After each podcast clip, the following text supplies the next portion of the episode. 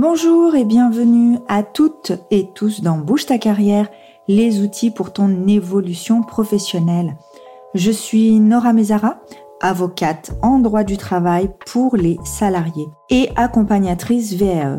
Je suis également mère de trois enfants et en apprentissage constant depuis la création de mon cabinet. J'aime me former et vous former. Pour être efficace, le chocolat et la sieste sont mes meilleurs alliés. Ce podcast est destiné aux salariés dévalorisés par le monde du travail et qui veulent que cela change.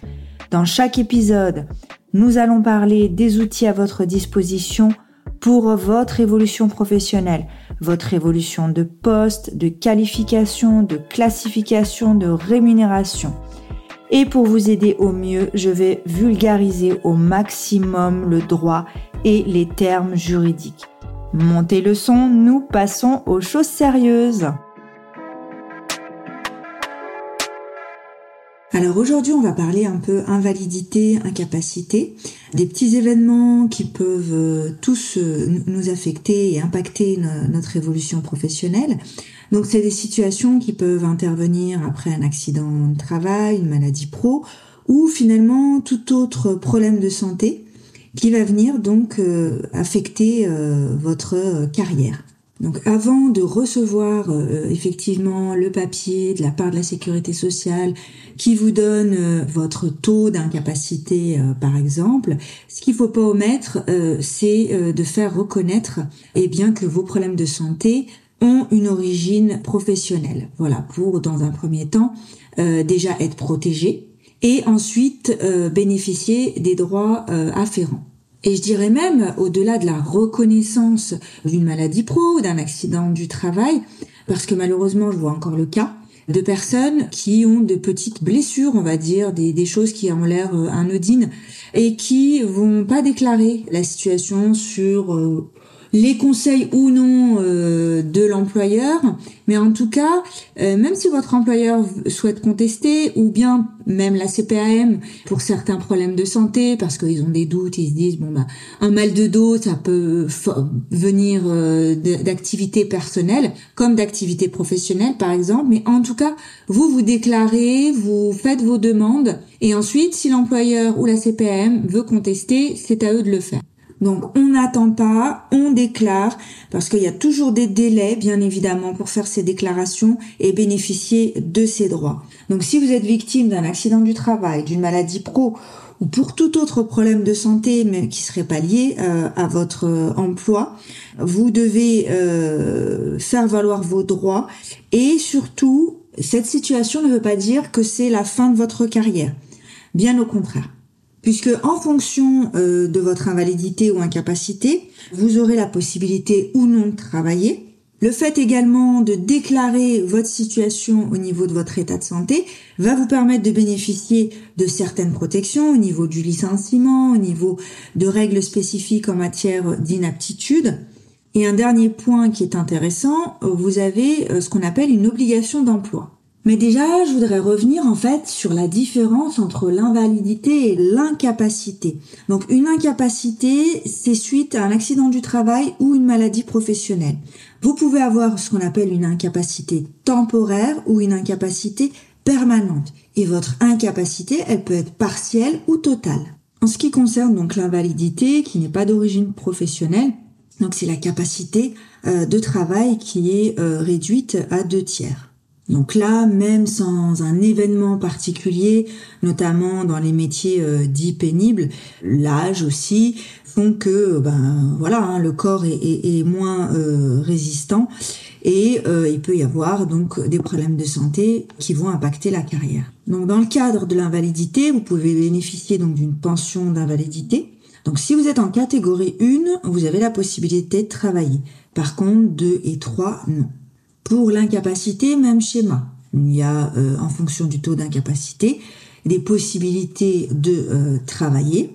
Vous percevrez euh, en fonction du taux soit une rente, soit un capital. Je vous mettrai le lien du site de la sécurité sociale où vous avez en fonction des taux les versements qui sont possibles. Donc c'est vraiment important euh, d'obtenir ces, différentes reconnaissances et euh, de savoir qu'au-delà de certains taux, il y a ce qu'on appelle euh, l'obligation d'emploi des travailleurs handicapés. Donc si vous avez un taux qui est supérieur à 10%, même si vous n'avez pas la reconnaissance de travailleurs handicapés, vous bénéficiez de cette obligation d'emploi. Donc c'est pour les entreprises de plus de 20 salariés et l'obligation de travail, elle est à hauteur de 6%.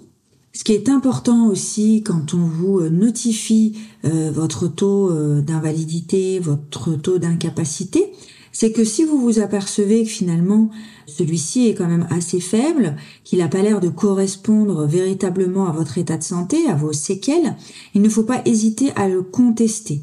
Donc vous pouvez le faire seul, mais quand vous faites cette contestation, vous allez passer devant une... Euh, enfin, passer. Vous allez envoyer votre contestation à une commission de recours amiable qui va réétudier votre dossier. Donc quand il réétudie votre dossier, il faut pas simplement euh, envoyer un courrier en disant je conteste. Il faut des éléments médicaux, des explications afin que le taux qui vous a été octroyé puisse être revu à la hausse. Si la commission de recours amiable confirme la décision de la CPAM, à ce moment-là, vous pouvez saisir le tribunal judiciaire. je vous déconseille fortement d'y aller seul parce que vous allez avoir en face de vous euh, eh bien euh, un magistrat, bien évidemment, avec deux euh, assesseurs, euh, et vous allez avoir aussi un expert médical donc un médecin, pardon. Donc il faut pouvoir euh, vous expliquer, donner des éléments qui vont permettre de réévaluer votre taux. Je fais cette petite parenthèse parce que je vois trop souvent, euh, malheureusement, des clients qui viennent me voir après avoir déjà contesté euh, auprès de l'ACRA et avoir même déposé une requête auprès du tribunal judiciaire. Et donc derrière, il faut tout reprendre pour tenter justement d'obtenir une revalorisation et surtout c'est que les délais devant un tribunal judiciaire sont très longs. Donc vaut peut-être mieux prendre conseil avec un avocat au moment où vous faites le recours devant la commission pour pouvoir tenter d'obtenir un changement de la décision. Un dernier point, je vais, je vais me répéter, mais en fait, parce que je rencontre encore euh, le problème. J'ai eu récemment un monsieur euh, qui avait eu euh, quand même un accident assez important, qui est reparti du boulot avec le pied complètement gonflé, qui a fini à l'hôpital et qui aujourd'hui, eh ben, malheureusement, est en incapacité totale de travailler et qui n'avait pas fait sa déclaration d'accident du travail. Et donc, les délais étaient passés et malheureusement, il a fait sa déclaration, mais ça a été remis en cause parce qu'il n'y avait pas de témoin. Donc, quand vous avez un accident, faut tout de suite le signaler. Normalement, auprès de l'entreprise, vous avez un document où sont recensés tous les accidents, même mineurs, et vous faites bien attention que l'accident est déclaré, que les circonstances de l'accident sont euh, correctement euh, déclarées. Je l'ai encore vu récemment où un employeur, malgré les informations qui ont été données, n'a pas donné les véritables circonstances de l'accident. Donc ça, il faut être très attentif et surtout être attentif au délai. La maladie professionnelle, même chose. Dès que vous êtes sur un poste et que vous avez des douleurs particulières, il ne faut pas hésiter à faire votre déclaration. Ne perdez pas de temps parce que plus vous laissez de temps s'écouler, plus on mettra en doute le lien entre votre travail et votre état de santé pour pouvoir obtenir la qualification de maladie professionnelle. Donc on prend l'habitude aussi de laisser des traces écrites de toutes les déclarations, que ce soit auprès de l'employeur ou de la CPAM.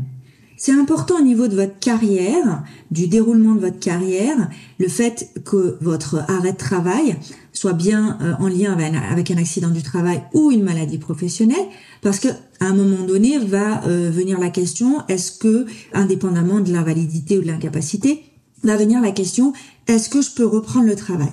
Vous allez passer votre visite médicale auprès du médecin du travail et il va vous déclarer inapte.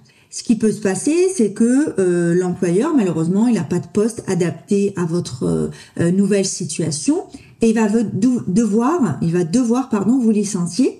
Et à ce moment-là, c'est quand même pas négligeable, c'est que si on vous licencie pour impossibilité de reclassement suite à votre inaptitude, c'est que votre indemnité de licenciement, elle est doublée.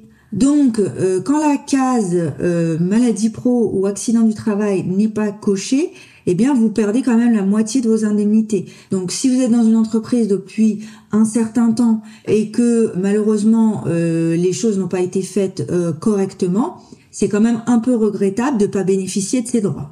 Ce qui n'est pas négligeable non plus quand vous avez euh, ce type d'événement, c'est que derrière aussi, il y a une différence au niveau de la prise en charge de la sécurité sociale, de vos IGSS, et vous avez parfois aussi le droit à de l'aide à domicile.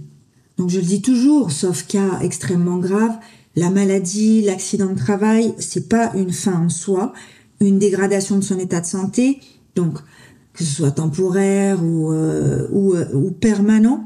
L'essentiel, c'est euh, de s'informer de ses droits et de ne pas laisser passer les délais et les conditions pour faire l'ensemble de ces déclarations et bénéficier des droits afférents. Il faut arrêter de se dire que travailler forcément ça amène une dégradation de l'état de santé, ça peut être une réalité bien évidemment, mais avoir mal au travail, c'est pas normal, c'est pas inhérent au travail. Votre employeur, il est censé faire le nécessaire que pour que vous ayez des conditions de travail adaptées à votre emploi. Euh, et justement éviter que vous tombiez dans la maladie professionnelle et éviter que vous ayez des accidents du travail. Donc autant l'employeur doit être euh, en alerte sur les conditions de travail de ses salariés, c'est une obligation, mais en tant que salarié, vous devez l'être aussi. C'est-à-dire que si vous réalisez que le matériel, les outils, euh, l'environnement sont dangereux, peuvent générer euh, des maladies ou des accidents, vous pouvez justement lancer une communication avec l'employeur pour écarter les risques. Et si le risque euh, finalement se réalise tout de même, parce qu'on peut pas avoir de risque, un niveau zéro de risque, ça c'est impossible. À ce moment-là, bien évidemment, on est vigilant, on déclare, c'est la dernière fois que je vous le dis, et on fait valoir ses droits. Parce que même si l'argent euh, n'améliore pas votre état de santé, il peut quand même améliorer vos conditions de vie. Donc la prochaine fois, euh, on abordera un autre sujet aussi un peu euh, euh, compliqué, mais qui me tient à cœur. C'est tout ce qui est donc évolution professionnelle et grossesse. Merci pour votre écoute. J'espère que l'épisode d'aujourd'hui vous a éclairé sur les outils à votre portée pour faire évoluer votre carrière. Vous pouvez trouver toutes les ressources mentionnées dans les notes de l'émission. Rejoignez-moi sur Instagram et LinkedIn tous les liens sont également dans les notes de l'émission. À bientôt!